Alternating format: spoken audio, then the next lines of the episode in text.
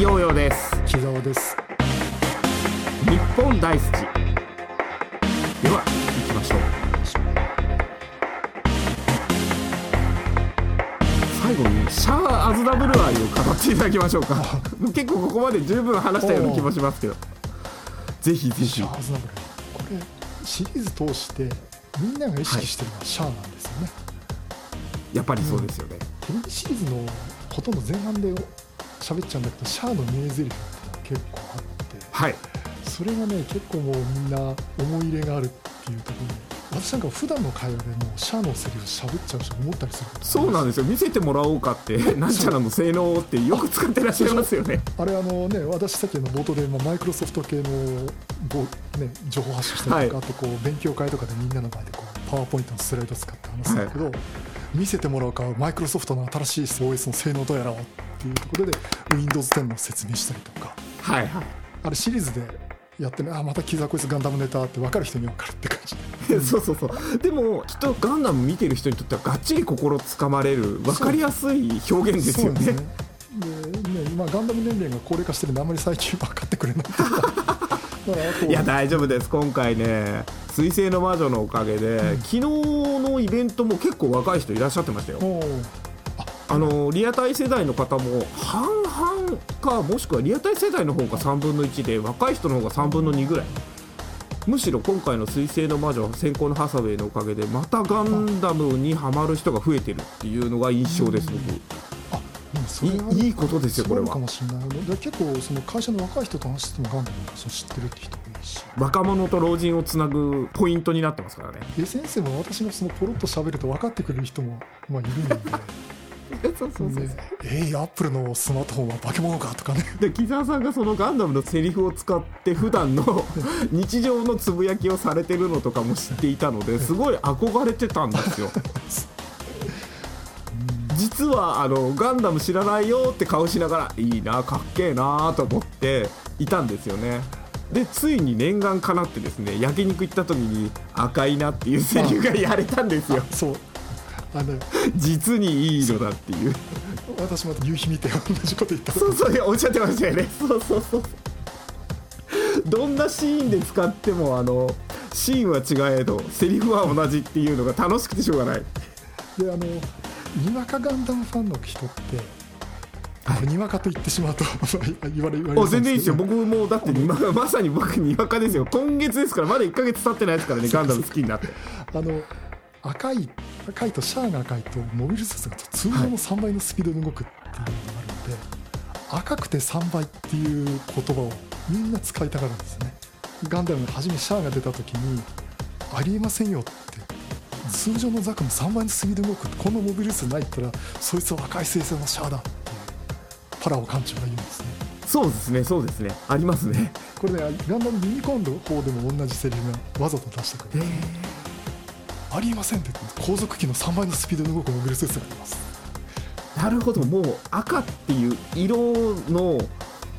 ものだけでそう。3倍の性能を持つっていうのはガンダムファンは植え付けられてるんだ。でちょっとガンダム知ってる人もそれを知ってるんで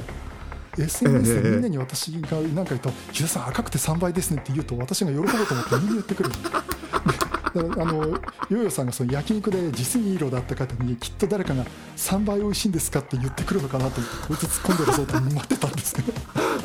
あさすがにいなかったかと思ってそこまでおつな人はいなかったですねスーはそんなこともう言わねえんだよみたいな感じで。だからその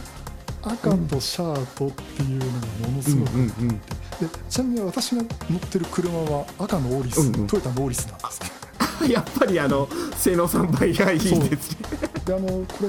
オーリスってもうはい。10年ぐらい前にトヨタがその、はい。ガンダムと連携して赤色のシャア専用オーリス。ジオンのデザインのマジで？で中のカーナビは池田秀一さんの声で解説してくれたりとか。え超かっこいいじゃないですか。であとアンテナもあの後ろにアンテナがあるんですけどアンテナもあの、はいはいはい。ザクの中対長期のアンテナになってるオーリスえなんです、であー。の時のオーリス欲しかったんだけどまあさすがにあれを乗るのはと思ったのとあれ買うのにはオーリスの最上位グレード買わなきゃいけなかったんですけどそれ知ってた時にちょうどまあいろいろプリウスにしようかって悩んだ時にオーリス、はいあこれオーリスいいなっつって、まあ、うちの家族うんうん。オーリスいいねって色は何色にしますか?」っつってああ赤とかたまにはいいんじゃないかなとか言いながら 赤にして今赤いオーリス。上ずってます上ずってますよ木澤さん。もうね赤いオーリス今でも乗ってますけどねでその時のトヨタの店長さんが「あの木澤さんとお客さんガンダム好きなんだ」っつってジオンのマークの入った特売うん非売品のあのジオンのマークの入ったクッションもらいました。マジで？すごいすごいじゃないですかそれ。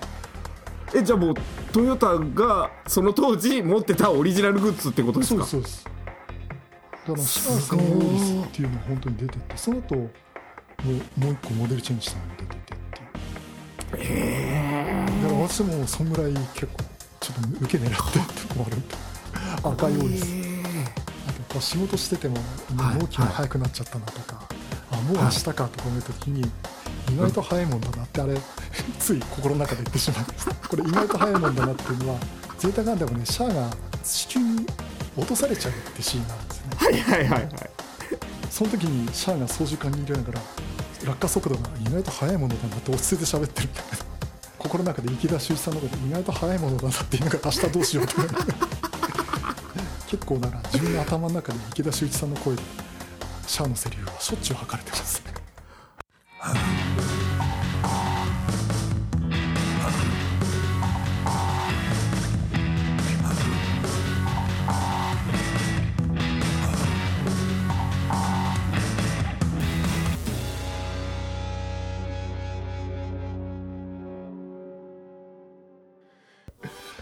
とあのファーストの時の波平さんの声乱発しすぎ問題。これだけちょっとぶっ込んでみました今思い出したんで。したっけね、これね波平さん特にキャラクターがあるわけじゃないんですよね、まず自習予告とかあの最初始まった時のナレーションが波平さんなんですよね。ね。はい。長井一郎さんですね、で作品の中だと最初前半はジオン側のなんか雑魚キャラの声が波平さんだったりとかするんですよ、でもねもう後半になってくるとあの地球連邦側にも波平さんが出てくるんですよ。一作品で3役4役ぐらいやってる時があって。ガンダムは結構それあります？よ聞いててあれ？この声は？っていう。そうそうそう。なんでうっかり、えっと、テレビから視線を外して家事しながら音だけ聞いてるともうわけわかんないパニックってくるっていう状態が起きますよね。当時はもうどんどん使い回ししてましたよねセリフの脚本の言葉考える人すごいです。よねガンダうん。なんて言ったらいいんだろう。ガンダム文学というか、ム、うん、あのキャスバル文学は最高ですよね。この名台詞をで他の例えばその全然違うストーリーのガンダム別系列のガンダムだとあんな脚本ないんですよね。そうなんですね。だって格別に違うんですよねシャアがいる作品っていうのがってことですよね。うん。だからあそこは全然違う。わかります。わだからやっぱシャアっていうのはすごく愛されてる存在なんでしょうね、作る側からも愛されてるんでしょうね、だからその言葉のこう重みっていうのが面白くて。はいはいはい。いやそう。まあ、私もちょっとネタで喋った時に例えばそのマイクロソフトのトークセッションみたいなことやった時に、ワンドライブの説明をしてたんですね。あのオンラインストレージの。で、Google ドライブは無料で無制限に使えるんだけどワンドライブ少ないくて有料なんだけどこれだけ性能がありますって言った時に、最後にこの容量の差がオンラインストレージの決定的差ではないことを教えてあげますみたいなことを言ったんですよ。で分かった人はクスクスって笑ってたんだけどそれを後ろで聞いてたマイクロソフトの人が「木澤さんあんな素晴らしいことを言っていただいてありがとうございます」いやすいません。これあのガンダムのシャアのセリフなんだと思いながら「いえいえいえ」みたいな感じで心に響くんですよね。すごい知らない人にはめちゃくちゃいいセリフになっちゃってるっていう状態。いいこと言ってくれるんですか木澤さんって感じでそれで「いやいや実はシャアのセリフなんだけど」って言いながら。美味しいですね、まあ、やっぱガンダム履修しとくとそういう特典もついてくるんですね。こうだからあの学生時代とかも木澤が喋ってみるとなんかガンダムのセリフ聞いてみて。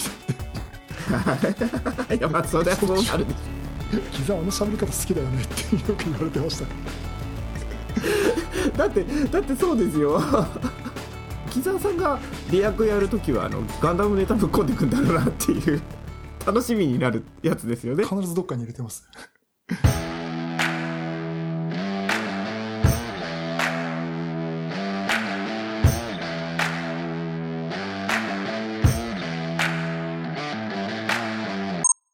シャアのゼータガンダムの中でいいところ見せ場っていうのは演説のシーンですよね。そうです、うん、で映画版だとその演説シーンがすっかりないっていうところでうん。やっぱりシャアっていうのは別バースに存在しちゃいけなくってうん。基本前後関係つながらないといけないからいじれなかった存在なんじゃないかなっていうところがあるんですよね。であの作品で同じ演説をさせちゃいけないからこそなんかシャアを守ったんじゃないかなっていうふうに解釈しまし多分あんな重要なシーンを省いたっていうのは何か理由があったんでしょうね、た。ねうえ、んそうなんですよ。その意味を知るためにもやっぱり写経みたいにあのシャアの演説は写して 自分で読み返せるようにしとこうかなと思ってます。あのよく言われるのはシャアってすごくこう超一流の主役級に見えてどっかに落ち度が欠けてるところがあって誰かの2番手になる、アムロには勝てない。シロッコにはあのニュータイプの流れ損ないとか言われると。そうそうそうそう。ハマーにもなんか最後やられちゃうと。うん。でそういったところがちょっとどっか欠けてるところもまたどっかみんなの魅力だったりするし。そうなんですよ。だってお話の主役になることってあんまないですよね。ないんです。よないんだけどずっとみんなの中でシャアが中心になってるあの存在感のあるキャラクターって他の作品では類を見ないですよね、うんそうあのね本当に敵キャラの強い敵キャラ主人公だけには負けるけどっていうのが出てくるけど、ああいうなんかどっか人間の弱さとかを見せるシャア、うん。しね、役柄ってないなって。そうそうそうそう。でさらにもっと弱いのがアムロだと思うんですけど もっと人間的に弱いなと思うんですけどねあのよく言われるのがあのゼータガンダムの時のシャアってどっかヘタレだよねって言われるし、最後にあのカミーユが殴られるし、そうそうそうそういやこんなとこないだろうって言うんだけどあの頃のシャアは悩んでたんだって言ってましたね。あ。地球連邦軍に自分は所属してアクシズってはいはいハマンカーンって実は仲いいんですよ、あそうなんですね。ねえっ、と多分小説で、えっと青いなんとかの群像とかいうのでそのはいシャアって一はい。回その一年戦争が終わった時にグアンダンってあの赤い戦艦に引き上げますよね。うんうんうん。引き上げた先がアクシズっていうああの木星にあった。そうですよね。だってハマーに1年だけあの地球を見に行きたいから一人で出してやったのにって映画の中で言われてましたよそうそうそう。ねえねえどっかのコミックかなんかとそこのストーリーもあるんですね。だから初めは行った時にシャアはハマンたちととミネバザビとかと一緒にアクシズ行ってはいはいはい木星の方に一回行ってるんですよ。あーだからあのミネバザビと子供の頃遊んであげてるんですねシャはいはいはいはい。でだから知ってるんですねミネバもね。マンはあのシャアのこと憧れてて信じてた。あだけどーその1年間どっかで行くって言ったっきりなんか何か変わってうんうんうん。でエウンゴとクワトロバジーナってまた軍籍を勝手にどっかから持ってきてなってて。でハマーンにしてみたらなんでジオンの敵対勢力になってるんだとこの裏切り者がと。一緒に来てくれっていうのは最後。だからあのゼータガンダムで最後そのハマえっとまあテレビ版で百式をやっつけた後に、うん。あのハマはもうシャア死んだと思ってるんですねあそこで。一緒に来てくれればっつってもうハマはすごく悲しい顔するんですね。そういうことなんだ、えあの時点でハマーンはキャスバル君の不幸っていうのは知ってるんですか？お父さんが殺されたその復讐をする。もう最後もみんな多分バレてたんじゃないですかね。おーでもなんかそこのゼータのタイミングまでだとハマーンの立場からシャアに対しての思いを見てるとあれこの人知らねえんじゃねえのって思うぐらいシャアのことに対してちょっと熱いものがありますよね、うんハマーンにとっては。そこはどうなんだろうね設定としてねあの多分そこまで当時は考えてなかったですっていう話かもしれない、はいはい。でしょうね、でしょうね。あうんあの、あっけらかんと言うんですよね、作った人たちはね。で浜のお姉さんがザビ家に仕えててなんか昼の死を遂げてるかなんか。これちょっとうろ覚えなんですけど。なんかね浜もザビ家に対する何かの思いがあるんですね。なるほど、それは面白い。あ、それがあるとしたら、シャアに対する思いもちょっと納得してくるな。なんかのセリフでダブルゼータだったかで私は姉のようにはならないみたいな。やつを一言一言どっか言うんですよ。だからね深いです。よそこら辺はだからなんかこう後付けなんだろうけどなんかこうどんどんどんどんなんか深みがそう。分かってくる。後付けの深みはいいっすよ、うん。最高ですやよっ、ぱり作る人たちの思いがあるから下手な変変更はできないだろうから。そうそうそうそうそう。なんか一気見もいいっちゃいいんだけどきっとリアタイって作品と作品の間の余韻があって余韻の時に小説を読んだりとか、うんえー、と漫画版を読んだりとかあ。する余韻の楽しみ方があるじゃないですか、はい、そうこれを楽しむことによってさらに作品への愛情が厚みを増すんだろうなって思うんですよね。うん、うん、そうですね。だから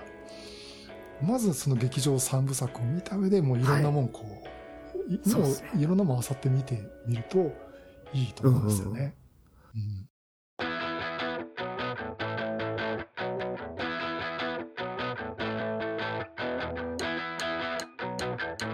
ダブルゼータ僕見終わったとするじゃないですか、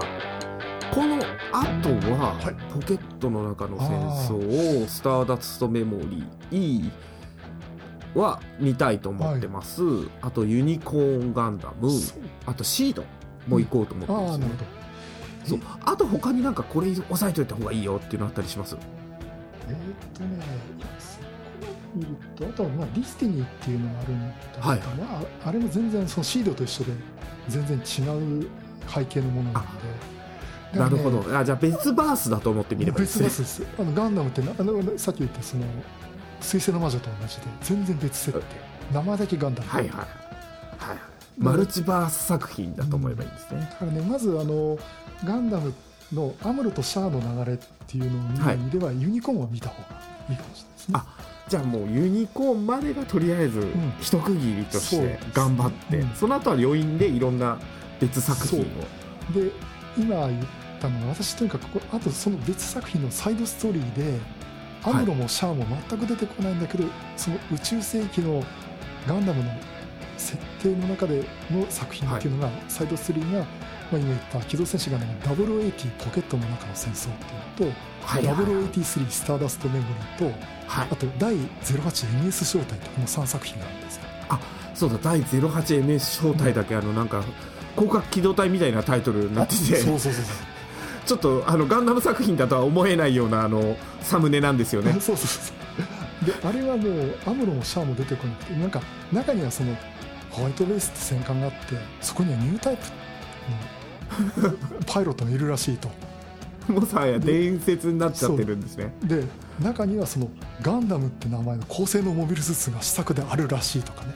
はいはいはいはい。そういうところがあるんだけどそういうだからアムロもシャアも出てこない全然別ストーリーなんでなんかね、作品のテイストが全然違うんですよ。おただーあのガンダムメカファンとしてはものすごく面白い。あ特にあのまず0083あ0080っていうポケットの中の戦争っていうのが、結構ね、はいヒューマンドラマっぽいとこがあって、はいはいまあ、はい。あんまりネタバレにならないとで言うとサイド6ってあの中立コロニーにはいはい小学生のアルフレッドって、まあ、あるって少少年がいて、うん。そこにどうも機密が運ばれてるっていう、まあ、うん。ぐ連邦軍の中立コロニーに、でそこでジオンの部隊がサイド6に潜入するっていう中でおー。そのジオンの中にバーニーっていう少年、まあまあ、青年がうん。いるんですね。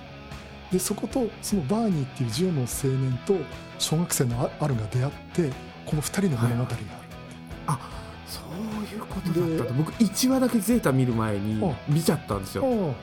そしたらなんかあのガンダムが格納されてるところにちっちゃい子が侵入していくじゃないですか。そうそうそうそう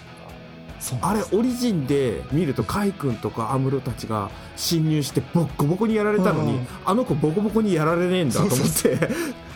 ちょっとカルチャーショックを受けたんですよね。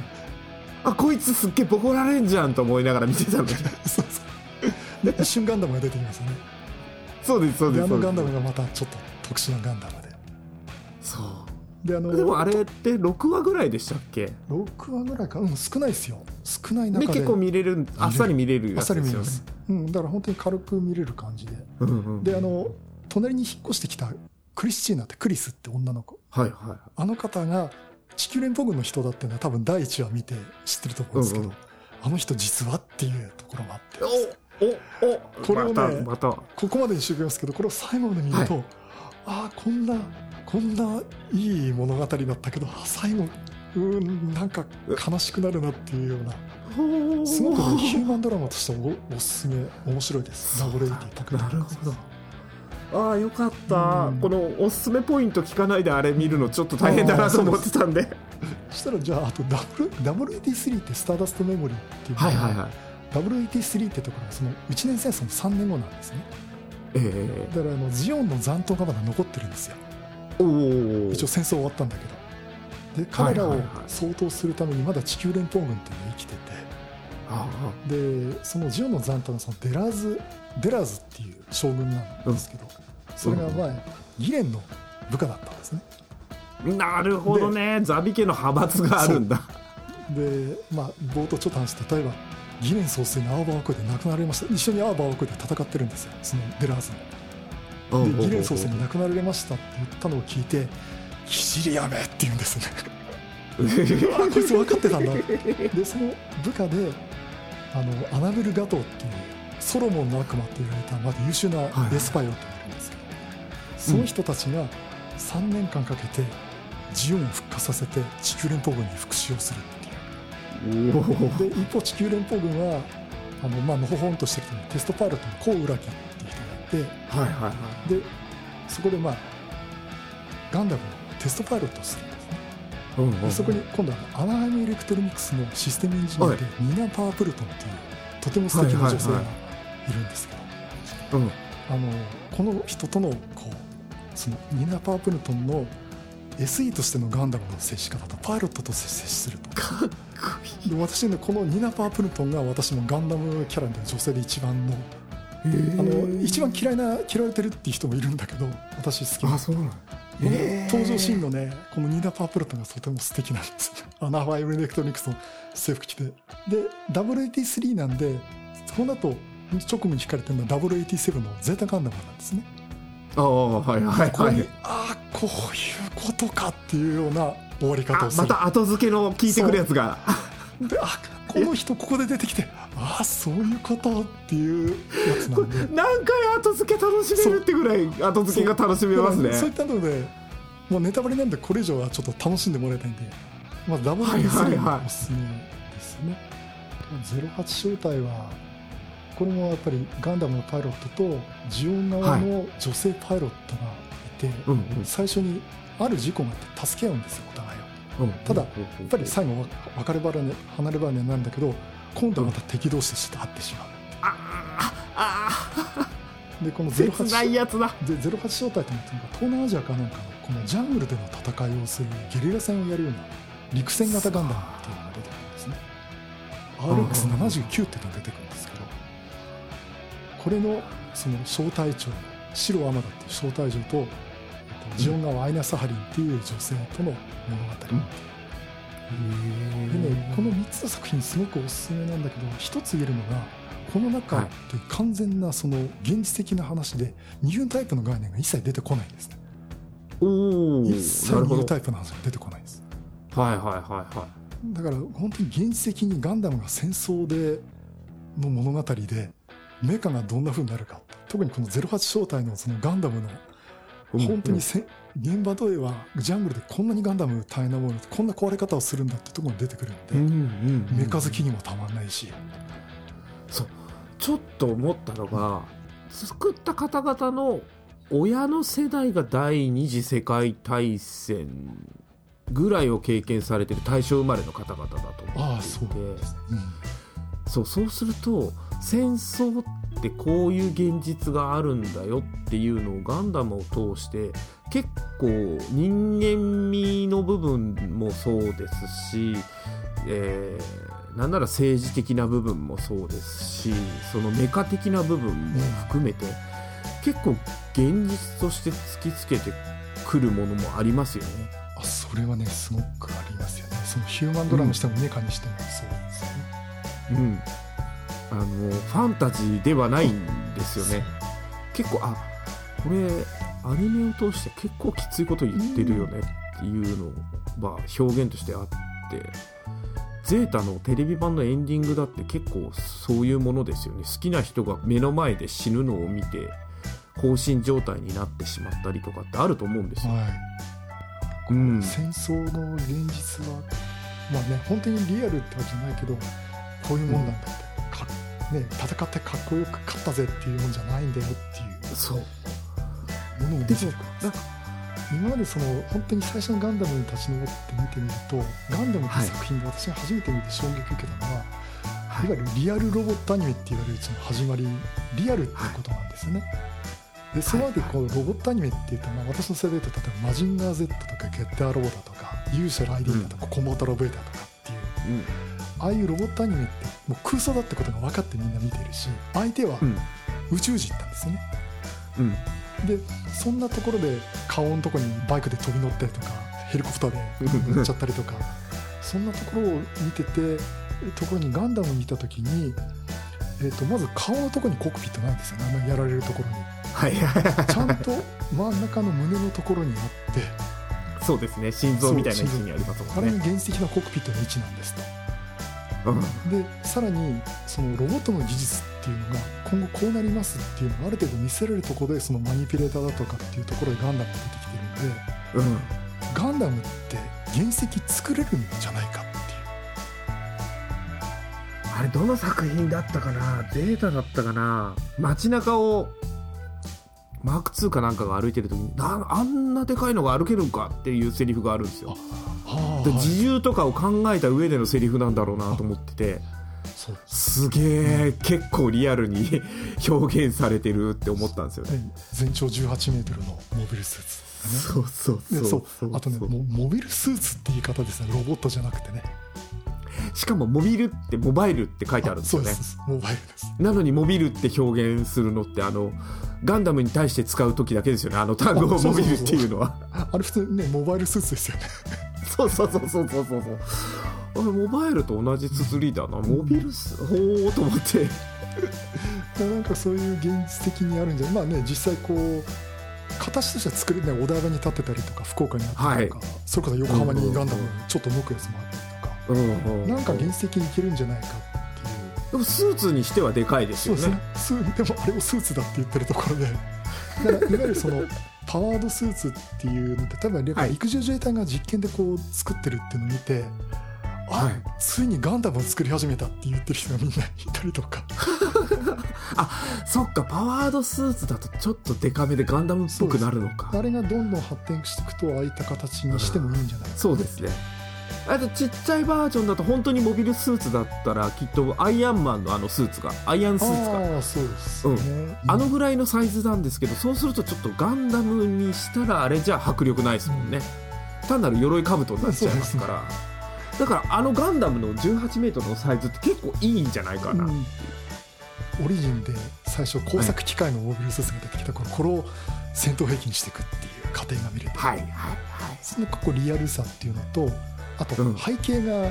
あのスペースコロニーが宇宙に並べるとスペースコロニーが通常のこう太陽光発電をする板があってぐるぐる回ってるって、あれってあのガンダムで初めて見たんじゃなくてもう昔からスペースコロニーってこういうのだってことで絵があったんですよね。ほうほうほうほうほうでそれが見てて宇宙でこうやって人が暮らせるようになるにはこういうものがありますっていうのをそのまま持ってきたんで、原石まあまあ無理なんでしょうけど原石これ作れるんじゃないか。だから自分たちのその何百年後の未来はこれだっていうのがリアルにあることなんだってこのなんかだから絵空事じゃないんだっていう、うんいつの日か、うんそういったことね。とちょうど20世紀の後半は21世紀とか未来はこうなるよっていう絵とかお話が多い時代でしたしね。うんだからガンダムの中だけじゃなくても別の世界にあったものもこれはこうなるもんだって言って結構現実味を持って見れたっていうのがあったんですね。そうだからなんか自分の将来ひょっとしたら自分が例えば何十年年取った時に、ね、月月行ってロケット飛ばしたりとかスペースシャトルがあってって時代だったんで、これが始まってる。じゃあちょうど1980年でステスペースシャトルの最初のやつが飛び立った年ですね。おだからああ今スペースシャトルで飛んで宇宙ステーションができてうん。スペースコロニーができてで地球と月の間に重力の関係でラグランジュポイントっていう無重力の状態がいくつかあるんですね、はいそこにスペースコロニーを置けばいいっつって確かにそこにスペースコロニーが置かれてるんですよサイドいくつにはいはいはいはい。ああこれって本当なんだ。しかも相手は人間なんですね戦争してる相手はそうですね。その地球人のままと宇宙に出た人との間に考えが違いが生まれてきて、ん。戦争するってあああるかもねって。結構リアルですよね、アースノイド対スペースノイドの戦いっていうのはね。だからそれがあこれって本当のことなんだっていう思い込みがあるんでみんな思い入れが違うんですよね、なるほどそっか。そのやっぱその作品の作られた時代背景っていうのもちょっと触れておくと深みが増しますね、いいな。ちなみに今すっごいさっきあの木澤さんがうん「ア・バオア・クー」をスムーズに言えてたじゃないですか、はい。もう一回言ってもらっていいですか？ああバオアクそうなんですよ。僕どうしても「あバオアクー」ってあの区切りを入れちゃうんですよね。言いづらいんだけどと思いながらこれやっぱねスムーズに言えるのがねあの歴の違いだと思いました。あれはもう何度口にしたかって感じですね。てかあれ覚えたら言いたくなりますよね「あバオアクあバオー」ってアク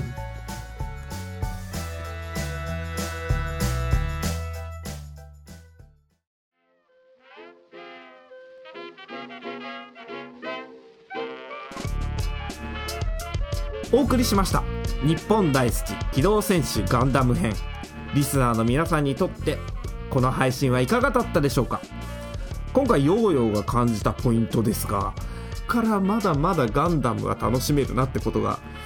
今日木澤さんと話してて分かりました。木澤さんいかがでした？そうねなんかこう改めてまあちょうどねヨーヨーさんが話題にしてくれたところもあったんで、はあのさっきまたガンダムをもう一回見始めたってところもあって、うんあやっぱり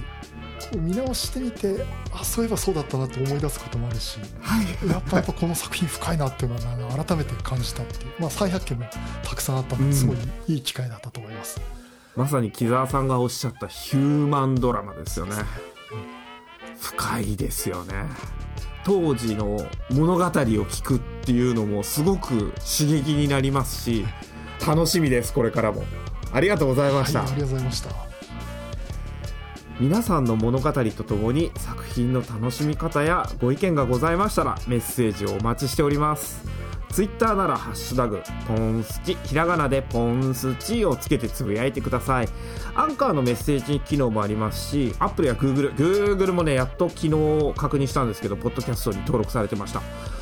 各種ポッドキャストのレビュー欄でも24時間365日受け付けております。メールアドレスは日本大好きアットマーク Gmail.com nippondai.suchi アットマーク gmail.com ですいやー木澤さん。